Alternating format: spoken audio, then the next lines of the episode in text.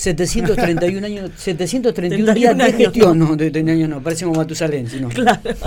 731 días de, de gestiones desde que arrancamos. ¿Hoy se cumple? Sí, desde el 10 de diciembre de 2019 que, que, bueno, entré en gestión el 11, pero un año bisiesto, así que sí, son eso el número de días que llevamos activamente en la gestión. ¿Y qué evaluación hacemos, Fernanda? Arrancamos por ahí. Y la verdad que uno nunca queda conforme porque siempre piensa que, es mucho más lo que se pudo haber hecho y que teníamos un plan de gobierno que tuvo que modificarse y adaptarse eh, bueno, a lo que todos ya conocemos y parece un discurso gastado, trillado, esto de hablar permanentemente de la pandemia, pero no podemos obviarlo. ¿Sabes cuántos días de pandemia llevamos? 630 de esos 731. Entonces, es un dato, es un dato que condicionó concretamente eh, lo que uno tenía eh, planificado como equipo y, ese primer día de, gestión donde eh, pusimos en conocimiento de la gente para qué asumíamos, ¿no? Pero bueno, más allá de eso, muchas de las cosas que, nos proponíamos han sido parte de nuestra agenda, otras se tuvieron que adaptar, ralentizar o lo, como vos lo, lo quieras ubicar en el tiempo. Pero, pero bueno, vamos camino a eso. está. Eh, ¿qué, retrasos, qué, proyectos se retrasaron ¿no? con este tema de la pandemia? Y, que de repente tenías eh, como objetivos más importantes. Y mira, la verdad es que nosotros siempre pensamos un gobierno local eh, presente y acompañando a todos los sectores, sectores que muchos de ellos se vieron golpeados y duramente, como ha sido el sector comercial y, productivo eh, de la localidad que depende de tantas cosas como las restricciones de que, a las que se tuvieron que adaptar y demás. Eh, y eso era un, un, acuerdo que pretendíamos hacer para que tanto el ámbito público como el privado pudieran acompañarse mutuamente y de esa manera generar trabajo, que es la demanda existente más grande que tenemos. Eh, con los índices de pobreza en los que vivimos y demás, eh, hoy por hoy, si vos me preguntás cuál es la demanda más grande que tengo en el municipio, es trabajo. Y eh, el Estado por sí mismo solo no lo va a poder resolver. Eh, va a tener que hacer acuerdos con el ámbito privado y de esa manera facilitando cosas que pudiera dar lugar a la inserción laboral de la gente, ¿no? Desde la formación, desde el acompañamiento financiero, porque obviamente todos empleados del Estado no va a ser posible la, a ver si la espera que vamos a ahí Está, ahí, está, ahí anda. Eh, la, ¿La gente pide trabajo o asistencia social? No, trabajo, Matías. Trabajo. No, viste que hay como un imaginario popular de que em, eh, con el paso de los años la gente se ha acostumbrado a el plan social o, o la asistencia financiera del Estado sin una contraprestación. Digo, eh, por eso te preguntaba y vos me confirmabas, digo, la gente pide trabajo. Sí, claro, un trabajo que te permita estar por sobre la línea de pobreza que implica ganar más de 70 mil pesos. Entonces, cuando eso no es posible, ahí entra a haber dificultades, ¿no? Y donde vos tenés que manejar otras opciones que den lugar a mitigar el impacto que genera no tener trabajo en un hogar. Entonces ahí acompañás con otras eh, políticas públicas existentes que tienen que ver con lo asistencial, con esta presencia de un Estado nacional que eh, ofrece alternativas de planes sociales o alternativas de eh, distintas políticas que atienden a la cuestión alimentaria como algo fundamental. Eh, digo, eso. Pero sí, la verdad es que la gente lo que pretende es trabajar y ganarse sus ingresos por sus propios medios y, y de esa manera tener la independencia de no tener que venir a gestionarlo mensualmente o cumplir con determinado requisito para poder acceder. El, conurbano Santa Rosa Troy tiene el índice más alto en el país de desocupación, el 13,7%. Es un dato estadístico que arrojaron. ¿Se, conoce el índice de desocupación en la provincia de La Pampa? ¿Manejan algún número, Fernando, ustedes?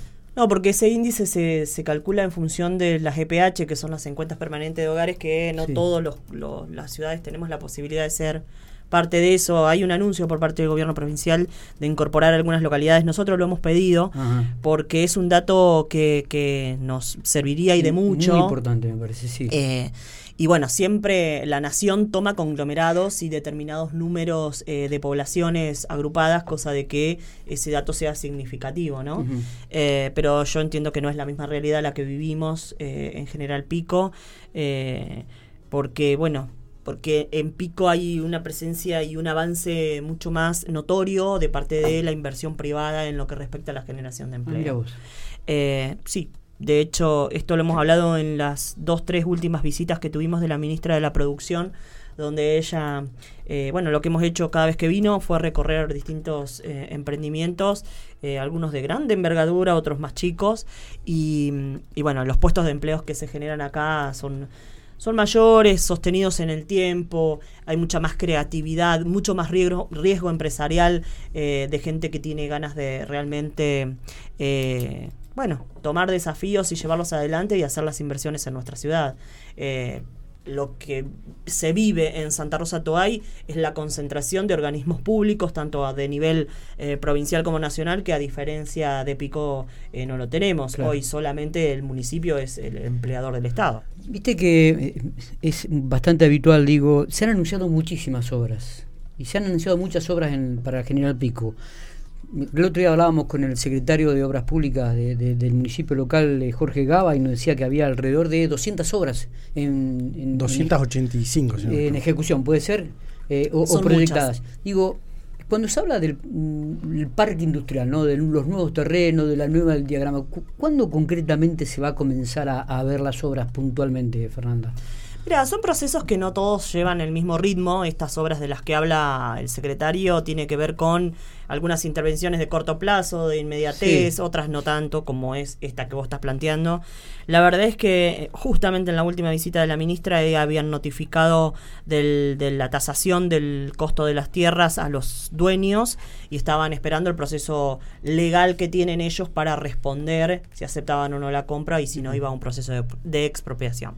Eh, ¿no? Siempre se intenta generar una transacción entre el Estado y el dueño de la tierra a efectos de que sea mucho más ágil y rápido eh, el poder eh, hacer uso de eso. Pero la verdad es que también ayer estuve en Santa Rosa y, y sé de proyectos que ya se están desarrollando, como el parque fotovoltaico que va a estar instituido ahí, o sea que ya se está trabajando sobre eh, cuestiones que se van a, incorporar a estas eh, más de 170 hectáreas que son en total. Sí, sí, sí, realmente muy, pero muy Es importante. Es muy importante. Sí, señor. Es muy importante.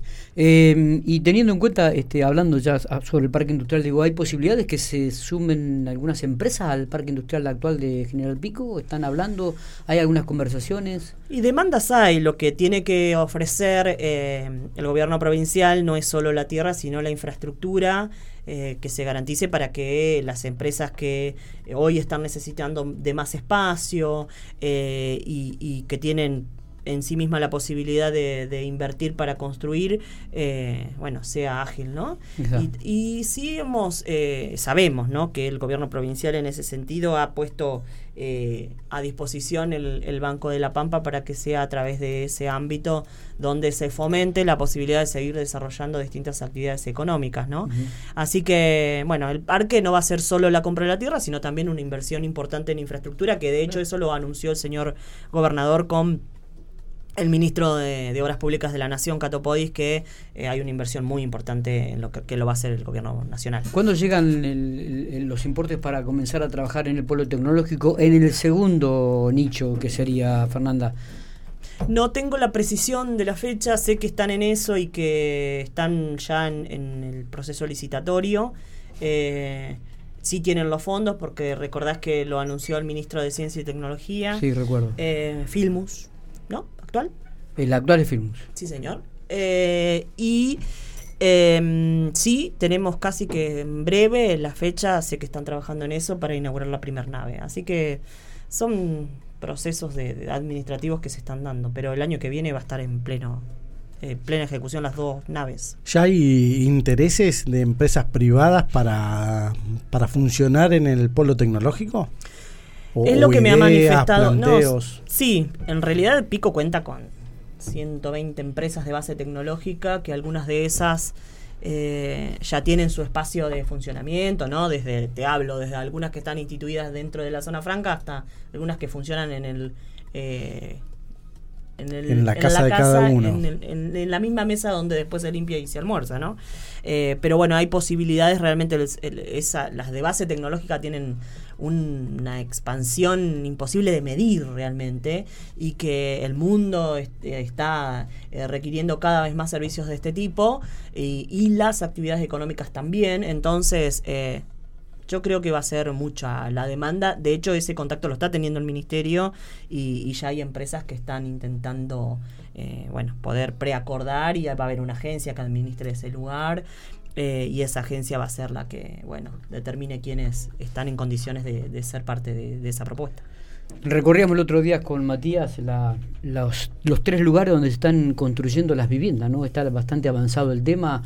eh, y, y cómo está con respecto a las otras viviendas que ya habían programado y que habían anunciado también estas 200 que se van a hacer aquí en la calle 300 y... Las 120 viviendas que están distribuidas en estos tres terrenos, eh, eh, bueno, como ustedes habrán visto, la mayoría ya están haciendo plateas, Sí, no, y en algunas ya han levantado paredes. hasta- Previo a un movimiento de suelo enorme que se hizo, enorme, que hemos colaborado nosotros desde el municipio, eh, llevando más de 3.000 camionadas de tierra que se requirieron para hacer la nivelación y, y bueno, y para hacer todo lo que va debajo de platea, ¿no? Que Claro. es eh, todo Todos lo los es servicios. todos los servicios de infraestructura. Paralelo a eso, estamos Sí. trabajando en tres proyectos que tienen que ver con eh, la infraestructura que van a requerir, que van a demandar estas 120 casas. Que esto es parte de lo que siempre eh, aporta el Estado y, y por eso también se buscó esta inserción de estos espacios donde rápidamente la inversión no- se pudiera hacer. Eh, no sea demasiado costosa y, y son tres obras que tienen que ver con agua, cloacas, eh, que están incluidas eh, a las 120 casas. Las otras 200 que están para localizarse allá por sobre la 300 y mm, en lo que es la punta de, de la expropiación que se hizo a Meluso. Eh, también están trabajando en, en lo que respecta a la, la licitación, eh, la adjudicación y obras de infraestructura que también se requieren para la zona. O sea, siempre pensando en esto, ¿no? que no es solo la casa, sino también lo que hay que garantizar en alrededor para, lo- los servicios. ¿no? para que los servicios funcionen. Exacto. este, asfalto, que por ahí seguramente la 300 va a ser asfaltada, me, me da la sensación, ¿no? Y es una arteria principal. Es una sí. arterias que- que, Ah, hablando de asfalto, de- ¿cuál crees que va a ser, eh, cuál crees que fue el primer mensaje que llegó a Infopico mientras estabas acá? ¿Qué bache me falta arreglar? Exactamente, que tapen los pozos. Mira, si vos me dejás, me encantaría contarle a la gente. Primero que obviamente a cada uno le preocupa el pozo que tiene en su, en su Por cuadra. supuesto, sí. Siempre nos miramos el ombligo. Pero más allá de eso, que está bien cada uno, verá. Eh, lo cierto es que Pico cuenta con 2.200 cuadras de asfalto, de las cuales las en los últimos años, te estoy hablando de entre 4 y 6 años, se hicieron 700. O sea que esas 700 están en condiciones de aún no intervenirse. ¿Por qué? Se hicieron en este claro. breve tiempo. El resto, hace mucho tiempo, estoy hablando de 1500 cuadras, que hace mucho tiempo que fueron construidas y que eh, cuando yo gano las elecciones el 19 de mayo es lo primero que veo, vislumbro, y hago un estudio que me da un diagnóstico del estado de situación del asfalto de General Pico, de estas 1500 cuadras, de las cuales me arroja el resultado de tener que intervenir en 500. Ujú. Cuando asumo el 10 de diciembre del 2019, eh, este estudio yo se lo presento al señor gobernador a efectos de que sea una de las primeras respuestas y que nos pongamos a trabajar en eso. De hecho fue así. En enero, febrero él vino y lo anunció en Médano, en la sala de arte, eh, esto de que nos iba a, licitar la posibilidad de repavimentar las cuadras de General Pico que, que requerían intervención y también de construir aquellas que debíamos, que habíamos cobrado algún porcentaje y no lo habíamos hecho. Que eran 75. si no me equivoco. 75 originales, sí señor. Hoy, al día de la fecha, desde el día, y por eso me traje carpetitas, que vos te reíste cuando entré, pero bueno, quiero dar datos precisos. Desde el día que empezó la obra de pavimentación, que eh, de, de- de- de- en General Pico, eh, preveía arreglar 490 cuadras, hacer 75 nuevas, que son las que vos decís, más Sí. 10 de fresado. En total iba a ser una intervención en 575 cuadras.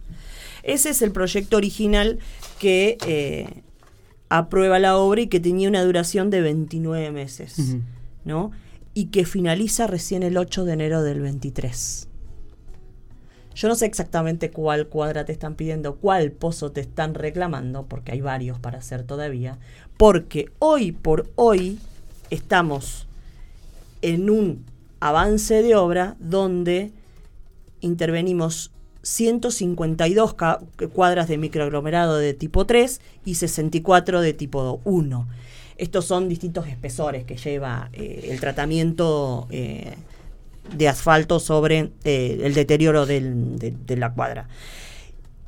Y no hicimos 75, hicimos 99 nuevas. Ujú. ¿Por qué? Porque el asfalto, el clima, no es el mismo que hicimos en aquel estudio.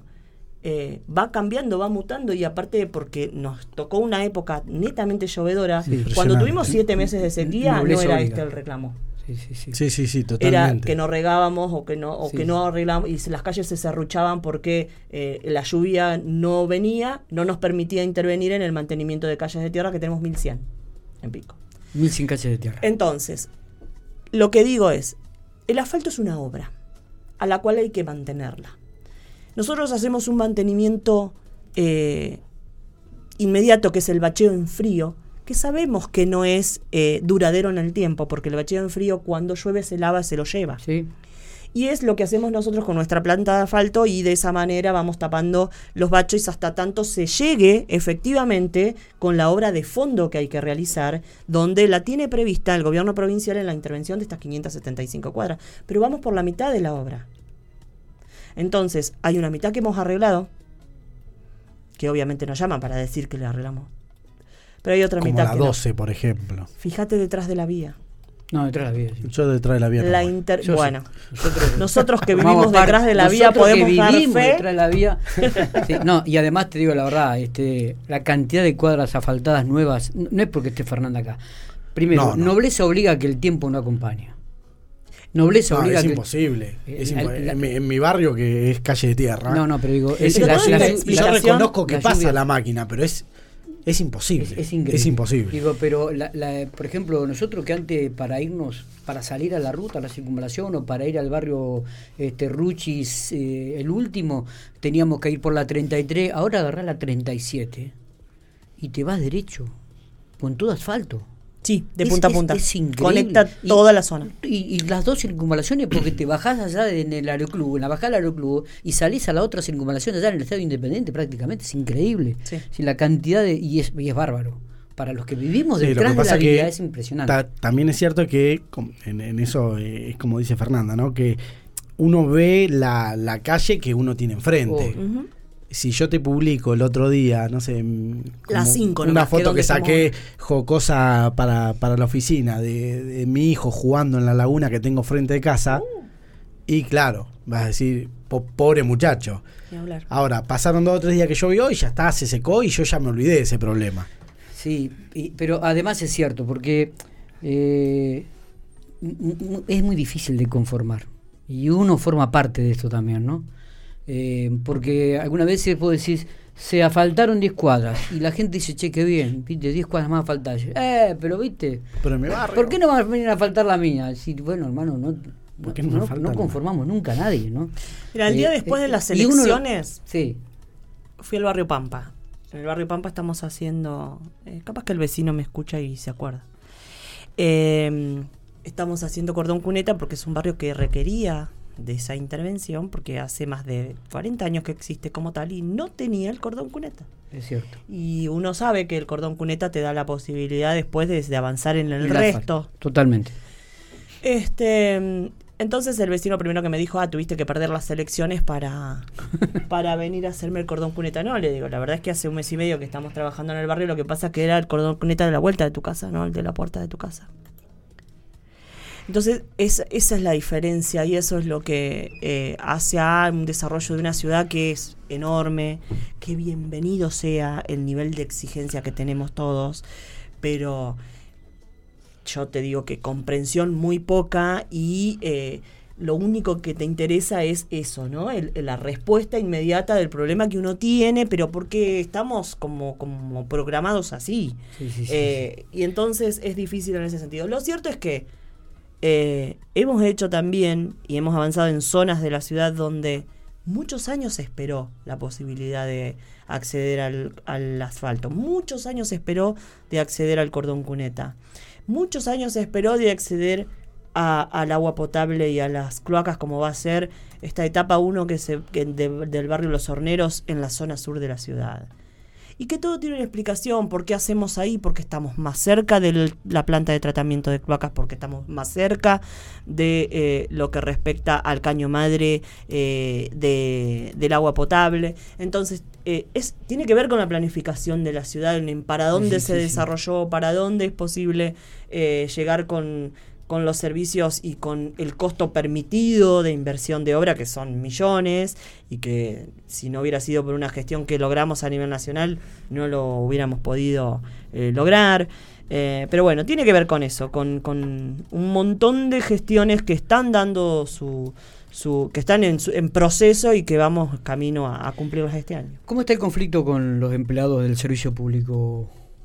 ¿Se ha levantado el paro? Eh, pero sigue los trámites, ¿no? Sigue el... Están manteniendo charlas, tanto el gremio con, con, nuestro secretario de gobierno, nuestro equipo, eh, donde, bueno, lo que ellos plantean no está previsto en el ámbito del estatuto, no, está, no, es algo posible eh, de llevar a la práctica. Esto, de hecho, ya fue discutido en el ámbito de la de la Secretaría de Trabajo, donde llevamos adelante una conciliación obligatoria, donde ellos hicieron el planteo, nosotros hicimos la, respuesta y, el, y hubo un dictamen por parte de, la Secretaría justamente planteando esto de que no se ajustaba derecho, porque el marco normativo que hoy tenemos vigente no prevé eh, la solicitud que ellos hacen.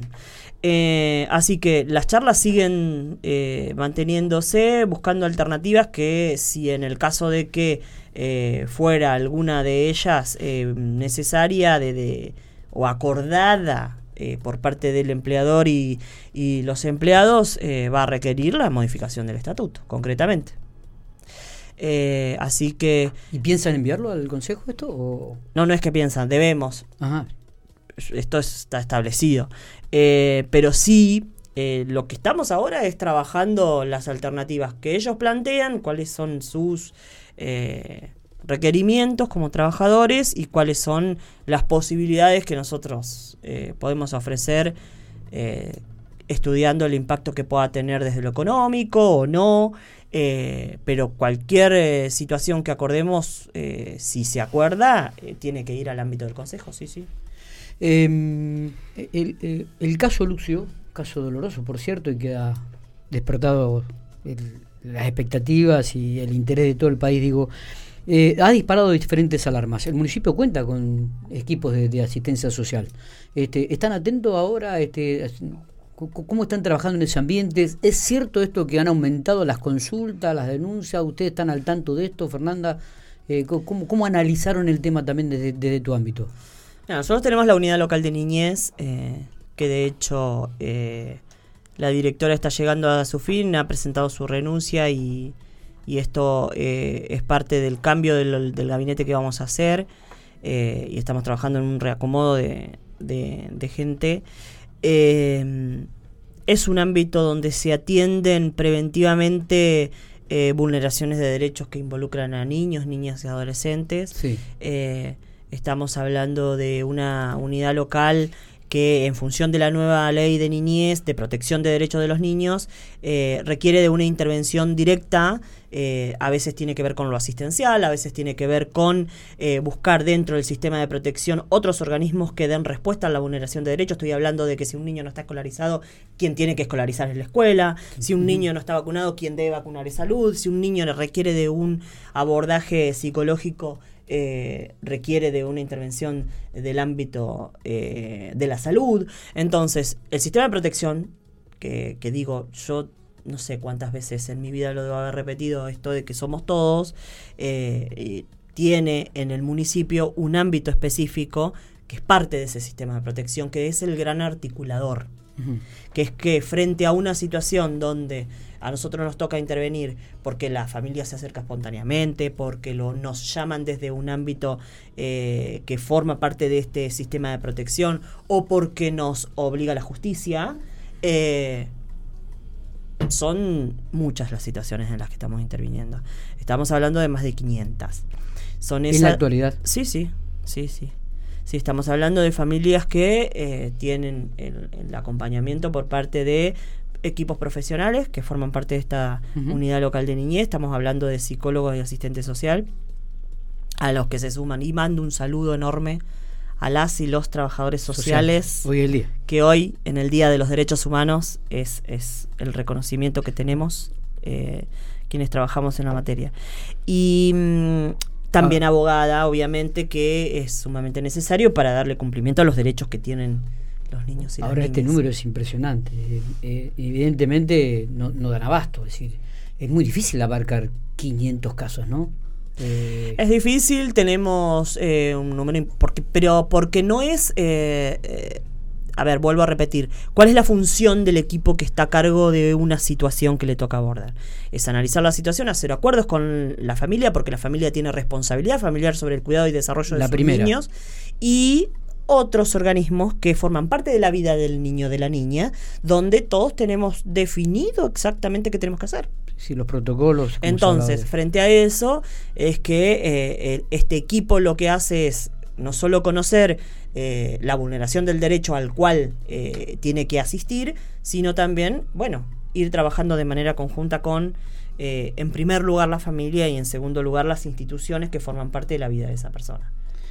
¿Había intervenido en algún momento la municipalidad de Pico con algunos de sus organismos en, la familia de Lucio o no? No. ¿Te parece que vayamos a una pequeña pausa? Dale. ¿Eh? Un, temita musical. Eh, Fernanda, se viene fin de año, se viene el aguinaldo. ¿Lo van a pagar en tiempo y forma? ¿Lo van a pagar en diciembre? ¿Lo van a desdoblar?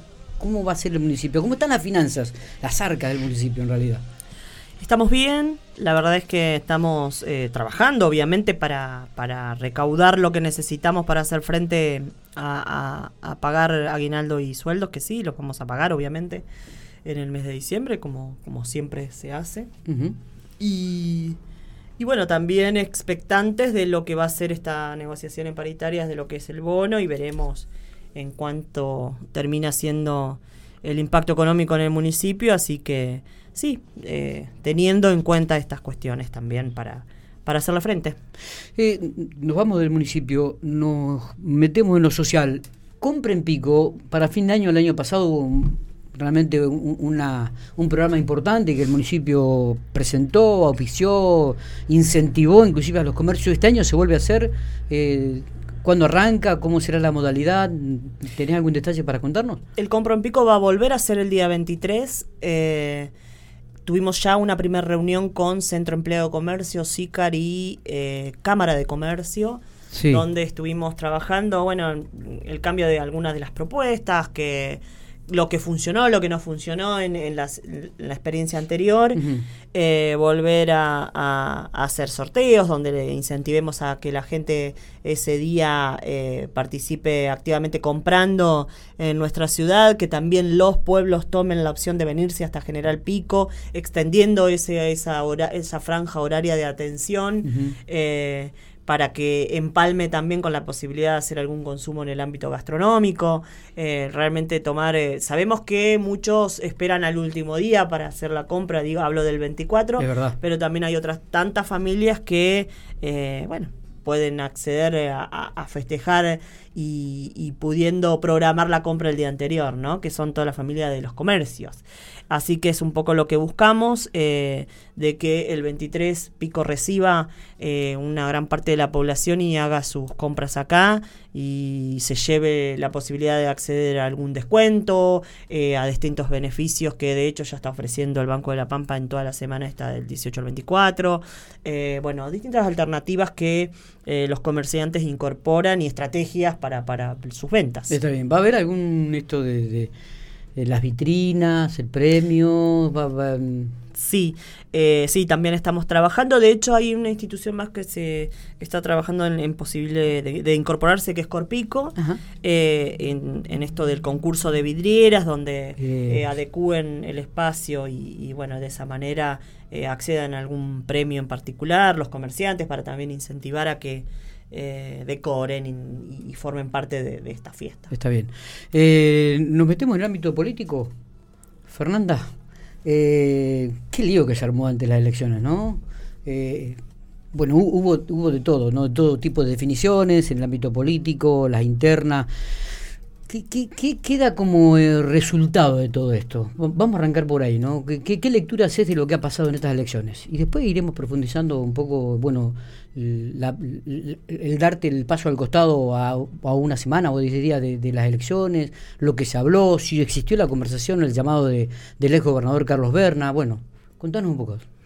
Mira, la verdad es que yo eh, entiendo que Pico no fue ajeno a una cuestión que atravesó a todo el territorio nacional, donde eh, los resultados estuvieron en, varias provincias donde no pudieron eh, sostener el, éxito de, ganar las elecciones y, sí eh, lo ganaron como pasó en La Pampa, ¿no? Donde perdimos un senador, una senadora, y eso nos atravesó a todos, donde el territorio eh, no estaba fácil para poder hablar de política con la gente, eh, donde sabemos que el comportamiento que, históricamente se tuvo eh, en las elecciones de medio término no, no, no ha sido el mismo que hemos tenido con, con el acompañamiento en las elecciones cuando se eligen eh, gobernador. gobernador o los, los cargos eh, administrativos, ejecutivos. Eh, es, son dos momentos totalmente diferentes y son dos formas de, hacer campaña totalmente distinta y los resultados también han sido difíciles. Obviamente no con semejante impacto como tuvo ahora, ¿no? Donde Pico no, no pudo recuperar la cantidad de votos que, que se pretendía y que sí lo tuvo en el 2017, donde el contexto era totalmente diferente. Eh, yo creo que no estuvimos ajenos a, eso que venía sucediendo. Eh, sí hubo también como un planteo de esto de que eh, había un, muy reciente una historia eh, donde habíamos cambiado de presidente y que había que refrescar eh, permanentemente de, cómo habíamos tomado el país, automáticamente a los al poco tiempo arranca la pandemia, arranca la pandemia y, el enojo y, la bronca o el grado de insatisfacción que, había en la, en la sociedad era importante y esto lo sabíamos, lo palpábamos al momento en que tomas contacto con la gente, eh, reclamos de todo tipo y color que tienen que ver con esto, ¿no? Con el encierro, con las restricciones, con... Eh, y bueno, seguramente que habrá que hacer para adentro eh, revisiones de todo tipo, tanto a nivel local, seguramente hay muchas de las cosas que no estamos haciendo como la sociedad quiere y también haya influido o no. Pero, pero bueno, es eh, momento de seguir trabajando y seguir fortaleciendo justamente esto, la gestión local, eh, a fin de que eh, la gente entienda de que hay muchísimas cosas por hacer, pero que las hemos podido lograr a pesar de todos estos condicionamientos que se nos han impuesto desde fuera, ¿no? desde lo político y desde la pandemia. ¿Cómo quedó la relación con el gobernador? Bien, He tenido reuniones con él, he hablado por teléfono también. Eh, la verdad que, sí, que, es, para adentro hay que revisar un montón de cuestiones, eh, pero no, no, tenemos diálogo y, y, de hecho no solo desde lo institucional, sino también desde lo político, como debe ser. Eh, él es el gobernador de la provincia, es el presidente del partido y bueno, tenemos que seguir trabajando de manera conjunta para para esto que te digo, de ver de qué manera eh, respondemos a los problemas de la gente que tienen de manera cotidiana, eh, a fin de que, bueno, que después... ¿Existió el llamado de Berna? ¿Para con vos? Yo con Berna he hablado, sí, claro.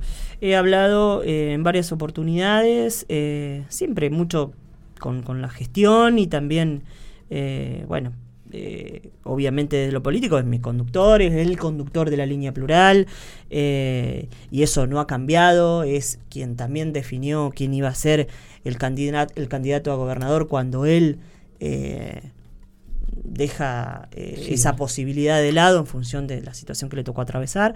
Así que el diálogo existe. Sí es cierto que eh, la Pampa no ha podido escapar y, nuestra ciudad no ha podido escapar a esta, esta cuestión nacional que, es eh, tan inédita, ¿no? desde lo político, desde la salud, desde tantas cosas que, no, que, nos afectaron y mucho. Eh, el punto de inflexión que fue, entiendo yo, en la política, la foto de olivos, o sea, hay cosas que que seguramente hay que, revisar y que eh, hacen mella en la gente. ¿Te corriste de la campaña por pedido de Berna? No, me corrí de la campaña porque esa fue mi decisión personal. Me corrí de la campaña porque entendía que eh, que no estaba, eh, que, que, la gestión a mí me requiere 100% y que la política a mí me requiere 100%. Y cuando uno no puede de esa manera dar todo, es preferible eh, dar un paso al costado. Y la verdad que tenía eh, fundamentos personales para hacerlo y, hice eso.